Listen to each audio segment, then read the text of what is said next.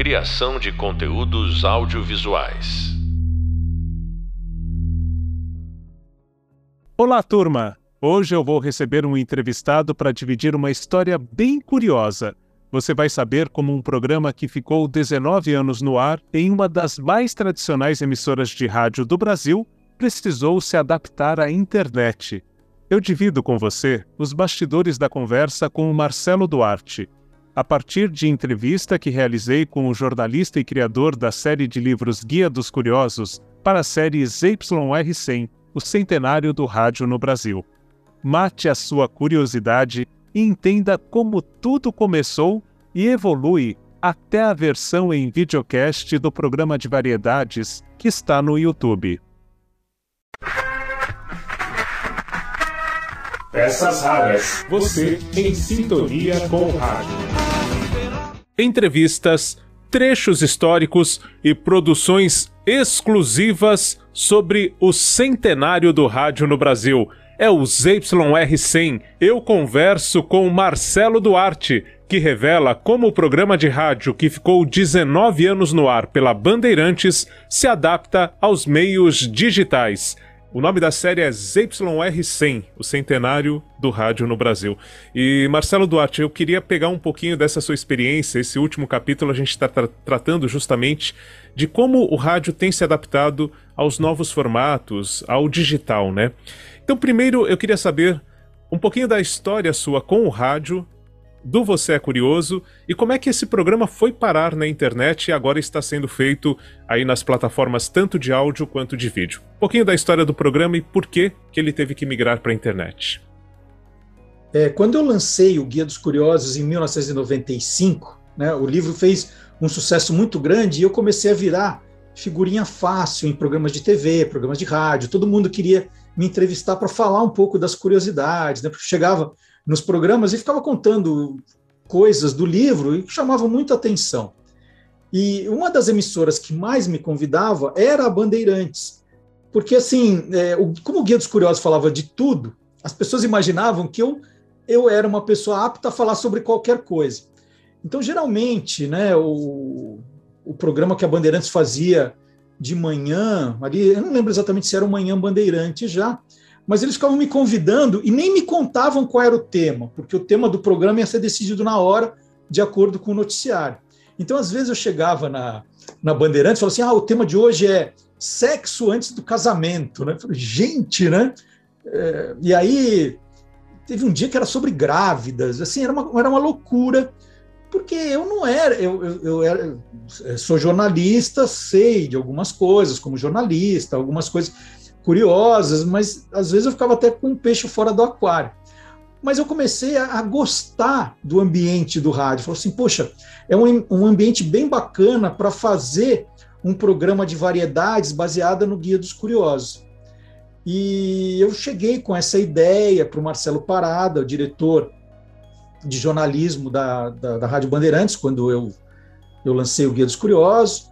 Ele falou assim: ah, vou fazer o seguinte, eu gosto do seu conteúdo, você vem aqui e grava pílulas para a gente joga, jogar ao longo da programação. E aí eu lembro de ter ido uma vez na Bandeirantes, marcaram para eu ir lá na hora do almoço, que era mais tranquilo. Aí fui gravar umas pílulas, mas assim, ninguém deu muita importância para mim. Então não, não tava lá o, o Parada, não tava ninguém. Eu fui falar com um técnico que né, falou: ah, tá bom, é, entra naquele estúdio, grava aí, depois eu salvo. Assim, ninguém deu muita bola, ninguém me dirigiu. Aí eu gravei umas coisinhas e saí de lá com a certeza de que aquilo não ia dar em nada. De fato, não deu em nada, e ainda bem que não deu em nada, porque aí, depois de um tempo, eu procurei o Marcelo Parada e falei assim: olha, eu tô com uma ideia de um programa. Aí ele falou: tá bom, vamos marcar um almoço. Né? Ele foi muito gentil, marcou um almoço numa churrascaria é, no Itaim Bibi. Aí eu apresentei duas folhas de papel sulfite, que era uma ideia de um programa, que era o Você é Curioso, né, que eu dei o título. Aí pegou, leu assim, eu falava que eu ia entrevistar pessoas que faziam coisas mais exóticas, mais bizarras, né, e contando curiosidades disso. Aí ele pegou o papel e falou: ótimo, começa sábado. Eu falei, mas como começa sábado? Não, adorei a ideia. E o nosso programa ali no sábado, ele é meio mal resolvido, tal. Você começa no sábado, pode fazer. Era uma hora, das 10 às 11. Eu falei, mas eu nunca fiz rádio na vida assim, sozinho, né? Ele falou, não, vou fazer o seguinte, é, a Silvânia Alves é que é meio dona desse horário. E aí, você toparia fazer junto com ela? Falei, ah, eu conheço a Silvânia, já dei entrevista para ela. Ah, eu topo, né? Não, não tinha outra opção. Foi claro que topo, né? Preciso de alguém para me ensinar a fazer isso. Aí ele falou: então tá bom, eu vou avisar a Silvânia, você chega lá no sábado, faz. Então não teve piloto, não teve nada, foi faz aí. E aí nós entrevistamos um criador de saci. É, foi uma loucura, porque aí, é, naquela semana, eu fui participar do programa do Otaviano Costa para falar sobre o Você é Curioso. Né? Fui meio assim. E eu achei que foi uma tragédia. Assim, eu, eu não estava à vontade. Eu, eu falando parecia uma múmia, assim, lendo o meu roteiro, né? E a Silvânia me ajudando, né? Me trazendo para o programa, tentando, ela, ela meio que comandando e eu tentando ali achar o meu espaço. E eu tinha certeza que eu não voltaria na semana seguinte. O que me dá a impressão que ninguém ouviu da direção da Bandeirantes, porque eu voltei. Aí continuei fazendo e o programa ficou 19 anos no ar, ganhou a PCA em 2006. É, aí fui me soltando, o programa foi ganhando um formato, uma cara, né, mas foi com o tempo, né? E aí eu agradeço muito aos ouvintes que tiveram paciência comigo. E aí, o que aconteceu depois desses 19 anos para que ele hoje esteja na internet? Qual que foi esse movimento para mudança? É, o último ano do Você é Curioso foi muito estranho, né? Foi o, ano da pandemia e eu comecei a ver que a emissora começou a, a se desinteressar pelo, pelo programa, pelo produto, começou a tratar ele um pouco mal.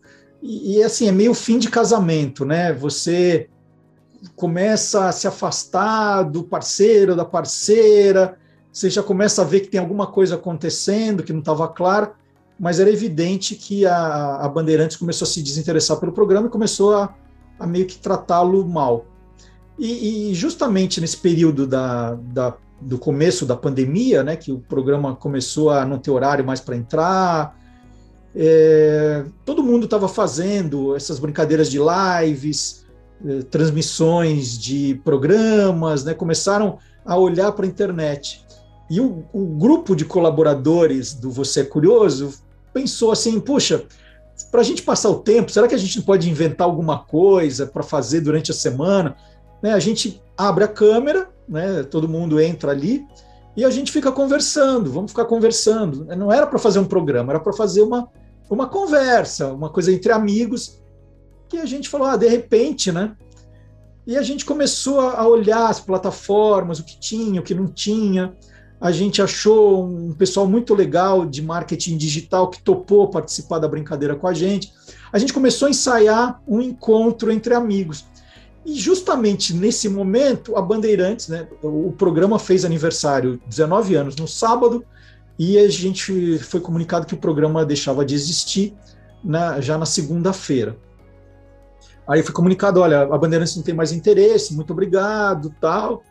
É, nós vamos colocar a Cátia Fonseca no lugar, porque é, é, um programa mais comercial, a gente tem mais chance de conseguir patrocínio, né? Essa foi a, a explicação. E aí, eu, isso foi 11 horas da manhã de uma segunda-feira, eu falei, puxa, eu tenho que comunicar todos os colaboradores, né? Eram 10 pessoas que ajudavam a fazer o programa, aí sempre participando gentilmente com os boletins, com ideias na hora eu falei assim, puxa, a gente está ensaiando de fazer essa brincadeira. Por que a gente não, não faz isso, então, valendo no sábado? Porque tem um público que está há 19 anos nos acompanhando no sábado e que né, vai ter interesse em ouvir. Então, naquele, naquela manhã de segunda-feira, ao ligar para cada um das pessoas para agradecer, para comunicar que o programa não existia, falei, toparia da gente continuar fazendo isso na internet? E todos toparam, todos ali foram, vamos fazer, vamos fazer. E a gente tentou fazer até um piloto na quinta-feira à noite, acabou a luz, foi uma loucura. Aí falou, ah, vamos, vamos tentar, né? A gente, acho que a gente consegue. Não ficou maravilhoso, né? Porque a gente estava aprendendo a mexer com a plataforma, mas ficamos duas horas no ar no, no, sábado às 10 da manhã, né? Então não houve o gap, até a gente voltou para o horário convencional, que a rádio é, tinha dado aí para outro apresentador para falar de chuva, de enchente, e aí a gente foi, né? e mais uma vez, é, o, foi encontrando o formato, porque o, o que a gente fez naquele primeiro mês é muito diferente do que a gente faz hoje. Mas a gente foi encontrando um formato, foi encontrando uma linguagem, né? É, então foi isso. É, mais uma vez, aí eu agradeço aos, aos seguidores, aos ouvintes que tiveram paciência de aguentar, né? A gente fazer, aprender a fazer a barba no rosto do cliente, né? Bom, e de lá para cá, desse início na internet para cá, são dois anos. Nesses dois anos, como é que você sente o que era o programa na rádio e o que é hoje na internet? O que, que mudou é, para você né, no, no programa e em relação também ao contato com o público? É, a, a Bandeirante sempre teve uma, uma, uma força muito grande de de divulgação, né, de é, abrangência, né, isso eu tive, eu, eu, estou construindo agora dentro das redes sociais. É, já existia um projeto da, da emissora de migrando os programas para o YouTube, para o Facebook, então esse era um caminho que ela ia fazer e eu, eu fui fazendo por, por conta própria. Obviamente teve muita gente, como a, a rádio não comunicou o que ia ser do, do meu futuro, muita gente achou que o programa acabou e que eu parei de fazer o programa no rádio e não estava fazendo mais nada. Então, é, esse recomeço é você reconquistar o público que gosta de você, mas não sabe onde você está. De, demorou um pouco de tempo, né? Mas aí as, as redes sociais me ajudaram muito né, a, a mostrar que o programa ainda continuava existindo. Então, obviamente, essa abrangência não é igual a que era no rádio, né? longe disso, mas hoje tem um público cativo que continua bastante fiel e que vem aumentando é, todas as semanas. Isso, para mim, é uma, é uma grande vitória. E, obviamente, uma rádio tem uma estrutura muito grande é, de tocar as músicas, de é, ter produ produtoras, ter repórteres né, para ajudar, embora a gente usasse muito pouco dessa estrutura da rádio, ela existia. Então são essas duas coisinhas, porque no, no fundo o conteúdo éramos nós que fazíamos, né? Os apresentadores e os colaboradores. E o conteúdo continua igual. Então, o que é, é, sempre foi a mola propulsora, o mais importante do programa, que era o conteúdo e as ideias, elas continuam, né? Elas não mudaram em nada. A gente faz o mesmo programa. É, pelo contrário, o, o, programa na rádio é, tinha mais ou menos uma hora e vinte de arte, né, de, de conteúdo. Hoje, contando o, o, o, programa que a gente acabou fazendo a parte do Magalhães Júnior, o Quem Te Viu, Quem TV, que antes fazia parte do Você é Curioso, então hoje, contando o Olá Curiosos e o Quem Te Viu, Quem TV, somando, é, hoje tem mais de duas horas de conteúdo. Então a gente está oferecendo mais conteúdo. É, o, o, as pessoas que fazem são as mesmas, muito criativas, é, muito antenadas, né? as ideias continuam existindo.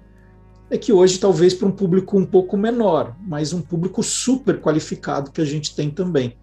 Então, nesse sentido, né, eu diria assim que, que foram dois anos muito bons, dois anos que a gente plantou muita coisa e que vem colhendo agora, né, com uh, com os números que a gente tem conseguido, né? São números muito, muito legais.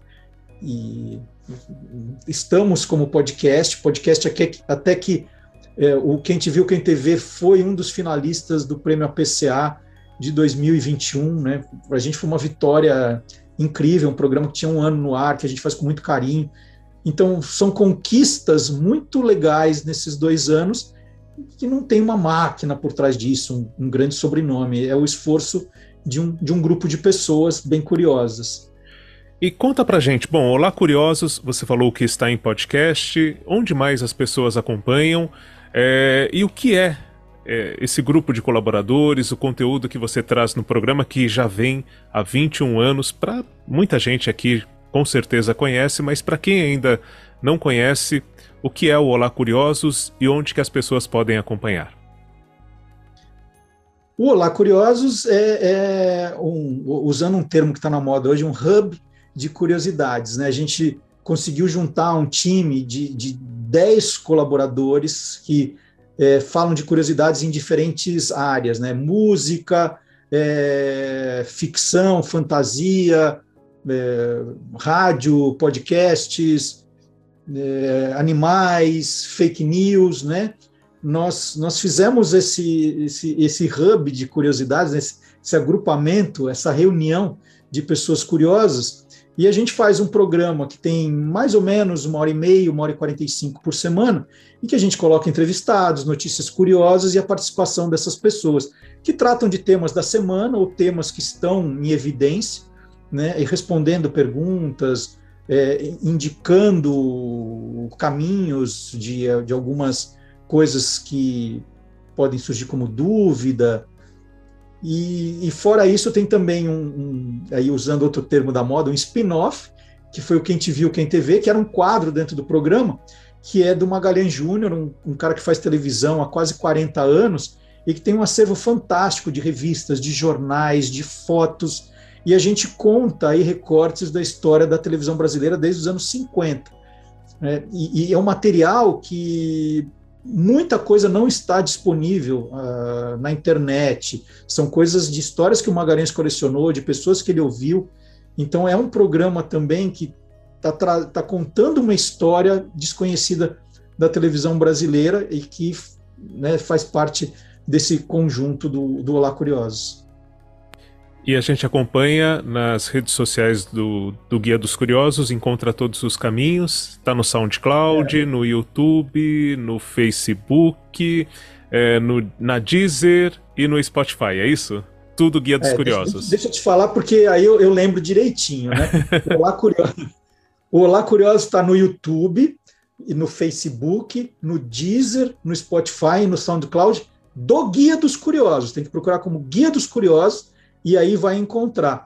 Com a vantagem né, de que essas, eh, essas plataformas, além de trazer o, o, a novidade, né, todo sábado às 10 da manhã as novidades, elas armazenam também os programas anteriores. Então, hoje, qualquer pessoa pode assistir aos programas anteriores nessas plataformas. E no YouTube ainda nós fatiamos o programa, né? Porque hoje também no YouTube tem os, os tais dos cortes do YouTube, isso a gente faz também desde o começo.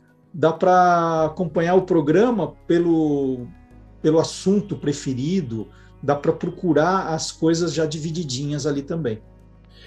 Para terminar, Marcelo, eu queria que você falasse um pouquinho é, da sua timidez. Né? Normalmente, não normalmente, mas é o meu caso. É, muita gente se refugia no rádio ou se refugiava, porque antes não tinha câmera, justamente porque não precisava aparecer e você podia ficar solto ali, a gente tem uma liberdade muito grande. Ainda tem um pouco mais do que em outras plataformas, né?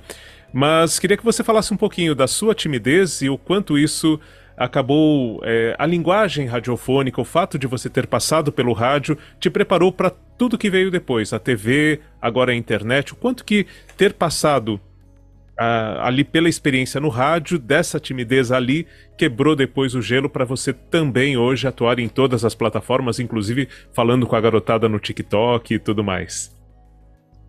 Bom, quem, quem me vê falando hoje em dia não acredita que eu fui uma criança muito tímida, muito tímida, é, muito envergonhada, e por isso, quando eu escolhi o jornalismo, eu escolhi fazer a, é, ser jornalista da imprensa escrita então, os meus primeiros 14 anos de profissão foram em revistas. Eu sempre trabalhava em revistas porque eu não precisava me expor, né, expor a minha imagem. Então, eu ia fazer as entrevistas, depois escrevia tudo, entregava, ninguém sabia como era o meu rosto, né? Às vezes saía uma foto na revista, no editorial, mas as pessoas não me reconheciam na rua, nada disso. E justamente quando eu lancei o Guia dos Curiosos, fui dar as primeiras entrevistas, é que eu comecei a me soltar mas foi um começo muito difícil. É, uma, uma, a segunda entrevista que eu dei sobre o Guia dos Curiosos foi no programa do Jô, o, o Jô Soares 11 e meia, e foi uma catástrofe, porque eu, eu travei, eu não conseguia falar. O Jô, uma hora pegou o livro e começou a ler, porque falou: esse rapaz não vai sair nada. E eu tinha essa dificuldade. Inclusive, eu, eu acredito ser o único jornalista que passou pelo programa Roda Viva e não fez nenhuma pergunta para o entrevistado, porque eu não conseguia, eu tinha uma trava muito grande. Né? E, então, depois no segundo Roda Viva ainda consegui fazer duas perguntas, mas no primeiro eu não consegui fazer entrevista. Então eu tinha mesmo essa dificuldade. E aí, quando eu vou fazer rádio, eu também tinha um bloqueio muito grande. Os primeiros, os primeiros Você é Curioso, eles, eles foram programas que eu tenho uma certa vergonha, né? Falo assim, gente, que horrível. Mas é isso, né? O rádio, aos poucos, você vai se soltando. E o fato do você estar tá no estúdio à vontade, você não, você não percebe que você tem um monte de gente te ouvindo. É como se você estivesse na sua casa conversando com amigos, né? Ele foi me soltando, eu fui aprendendo. O rádio me deu a, depois todas as condições de aprender a falar em televisão também. E aí fiquei 12 anos na ESPN Brasil, fazendo reportagens, apresentando programa, fazendo palestras, né? Isso foi me libertando. Comecei a fazer palestras em escolas, em empresas para falar é, dos livros, da minha carreira.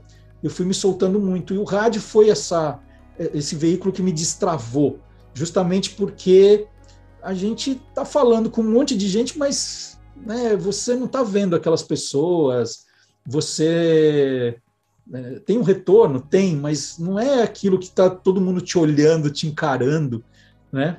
É, isso foi muito bom para mim e eu, eu fui percebendo como era a linguagem de cada veículo, fui aprendendo, né? E sempre tiveram muita paciência comigo. Isso foi sempre o mais importante. Marcelo Duarte, é bom. A nossa pauta termina aqui, mas eu tenho uma curiosidade que eu nunca te perguntei. Como ouvinte de rádio, como foi a sua relação antes de ser um apresentador de rádio, um produtor de rádio? O que, que você ouvia? Se você ouvia muito, pouco? É, em que momentos? Com quem? Como é que é a sua história com o veículo, com o meio rádio?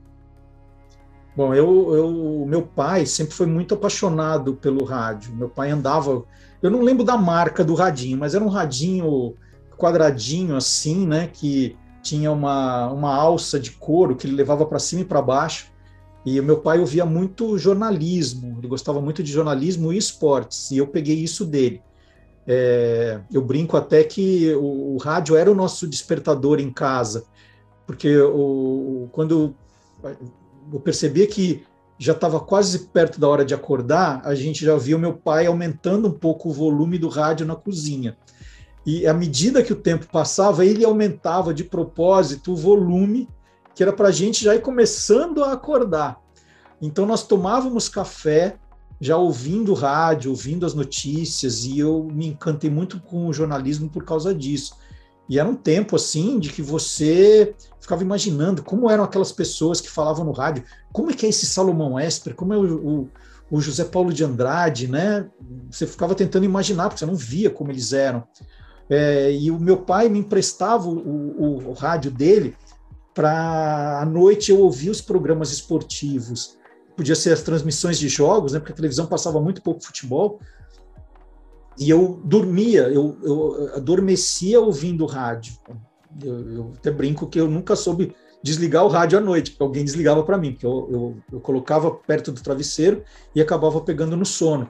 Mas foi aí que eu, eu queria saber quem era o Fiore Gilhote, depois o Osmar Santos, eram pessoas que marcaram muito essa minha adolescência.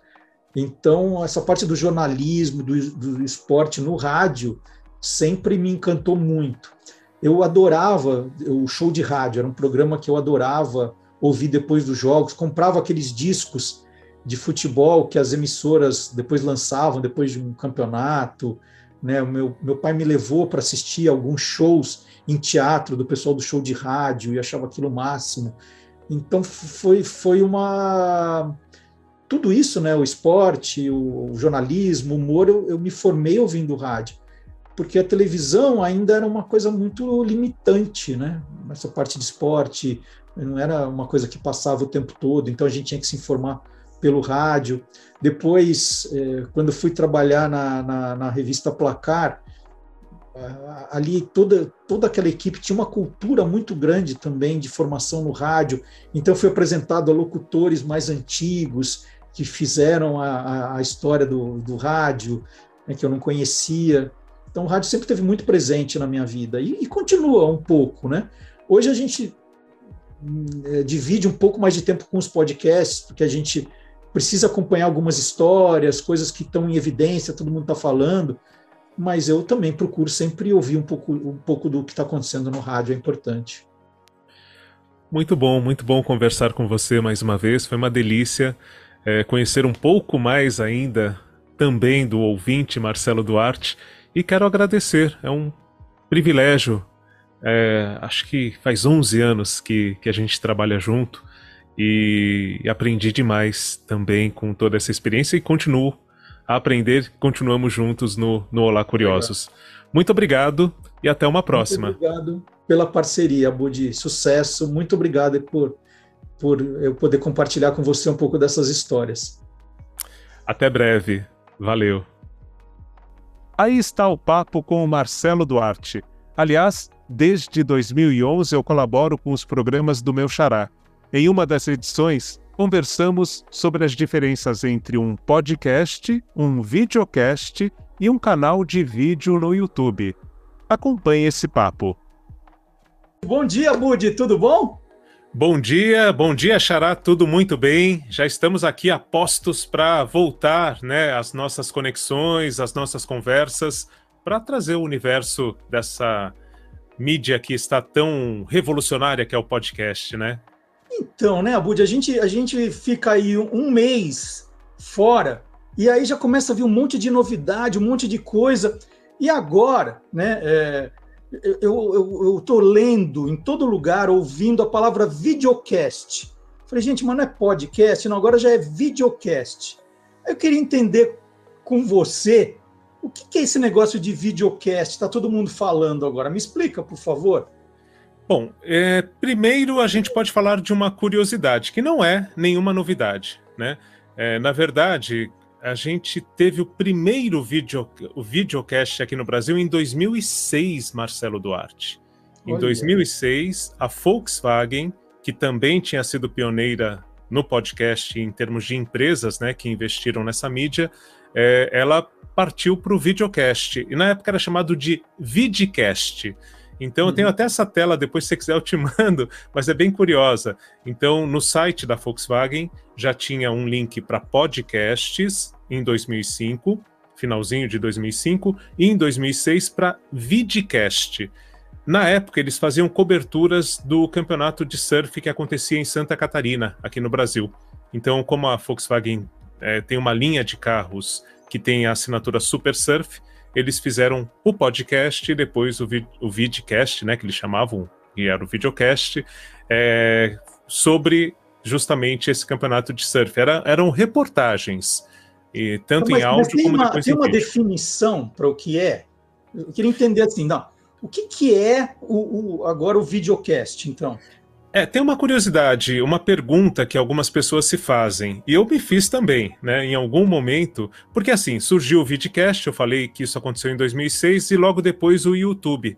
E o YouTube engoliu essa ideia do vidcast, foi isso que aconteceu.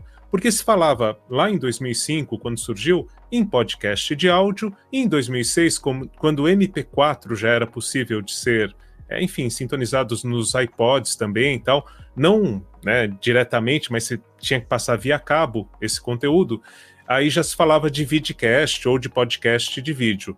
Aí o YouTube surge e ninguém mais fala nisso, né? Porque o YouTube virou essa plataforma do vídeo na internet que até hoje domina é, esses recursos.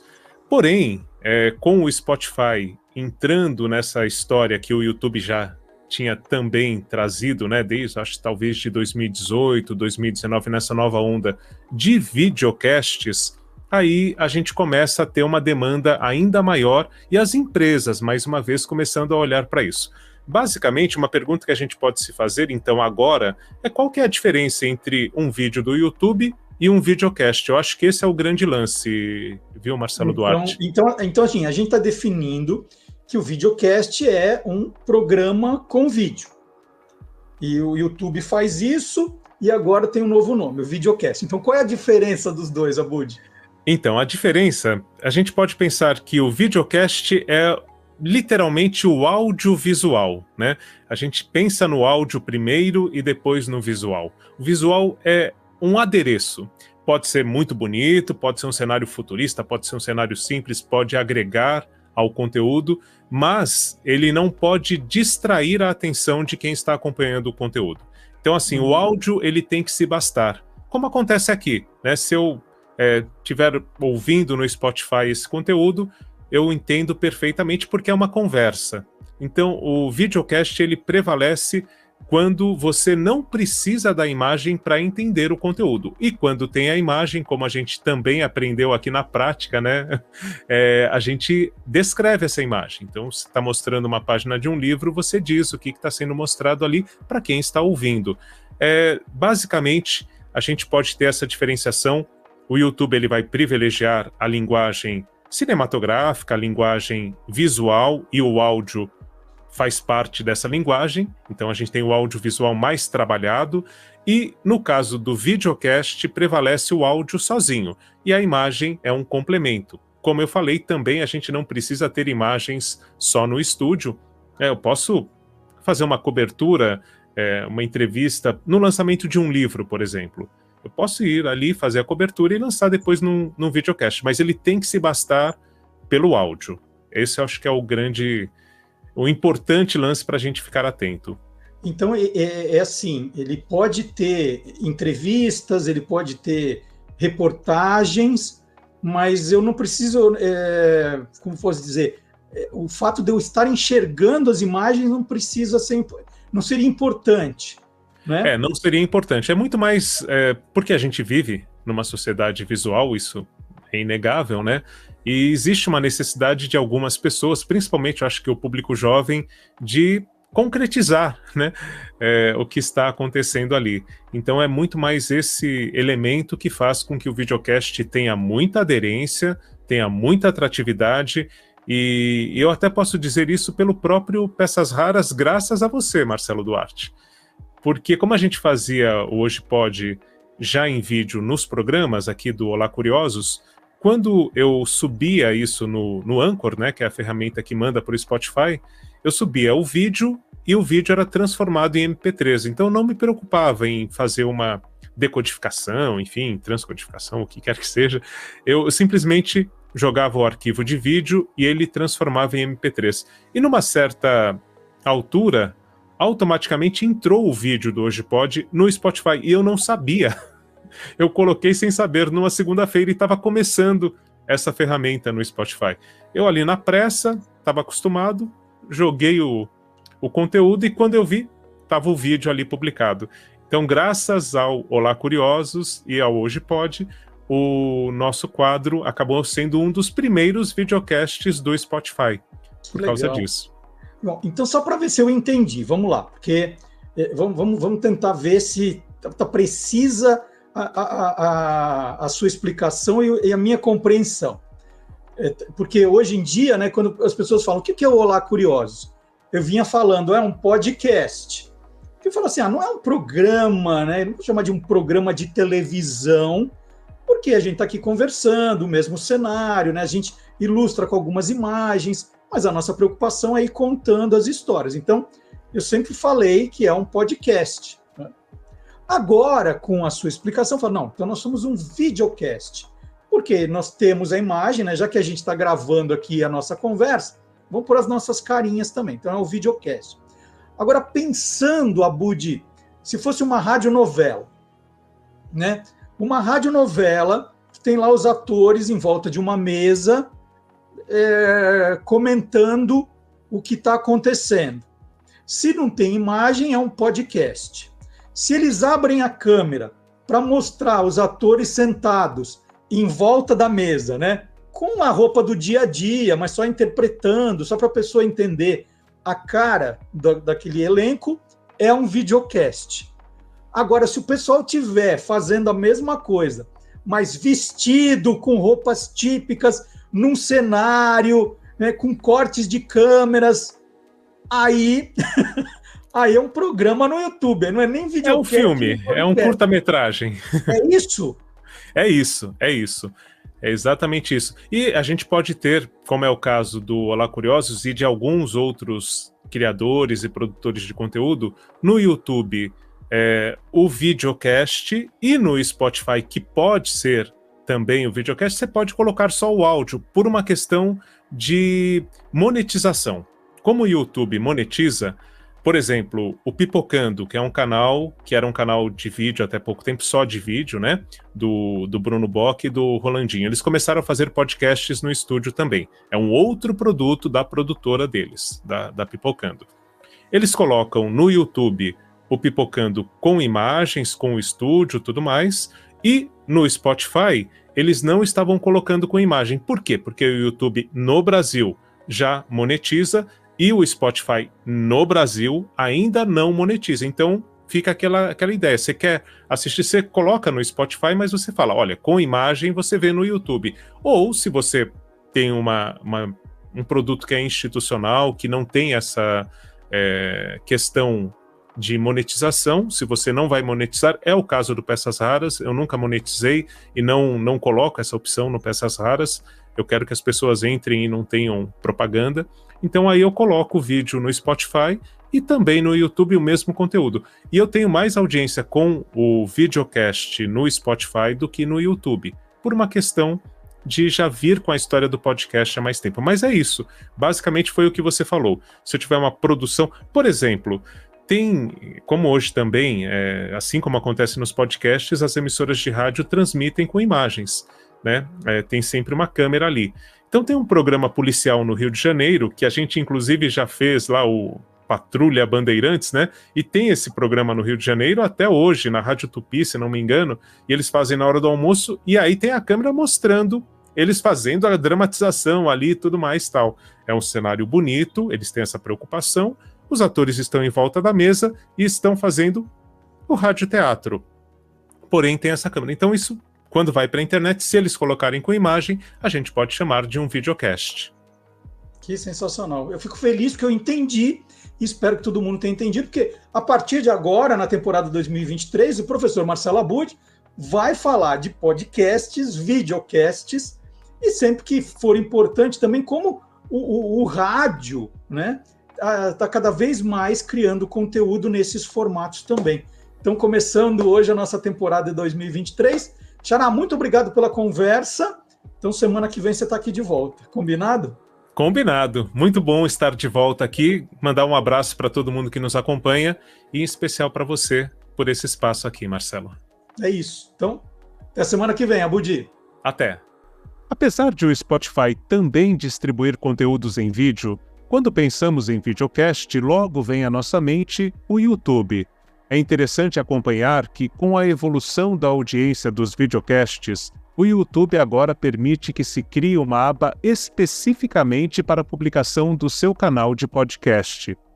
Para você que tem costume de publicar vídeos no YouTube, o link para podcasts é similar às outras playlists. Na hora de criar a publicação, basta que você selecione a opção Nova Playlist. Você terá a possibilidade de separar o seu vídeo em Novo Podcast. Daí é só preencher os campos com título e descrição, e no canal vai aparecer este conteúdo na aba Podcast no seu canal do YouTube. É interessante perceber que o videocast, apesar de suas especificidades, até mesmo para o YouTube, é chamado de podcast. Ou seja, mesmo sendo um podcast de vídeo, o que caracteriza o conteúdo é o fato de o áudio ser valorizado. Se o espectador do videocast não estiver olhando para a tela, mesmo assim, deve ser capaz de entender o que está sendo transmitido.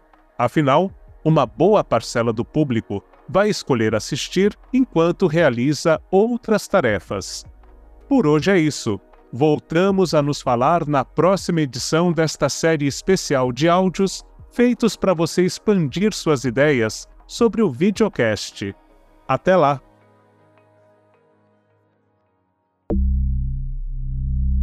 Criação de conteúdos audiovisuais.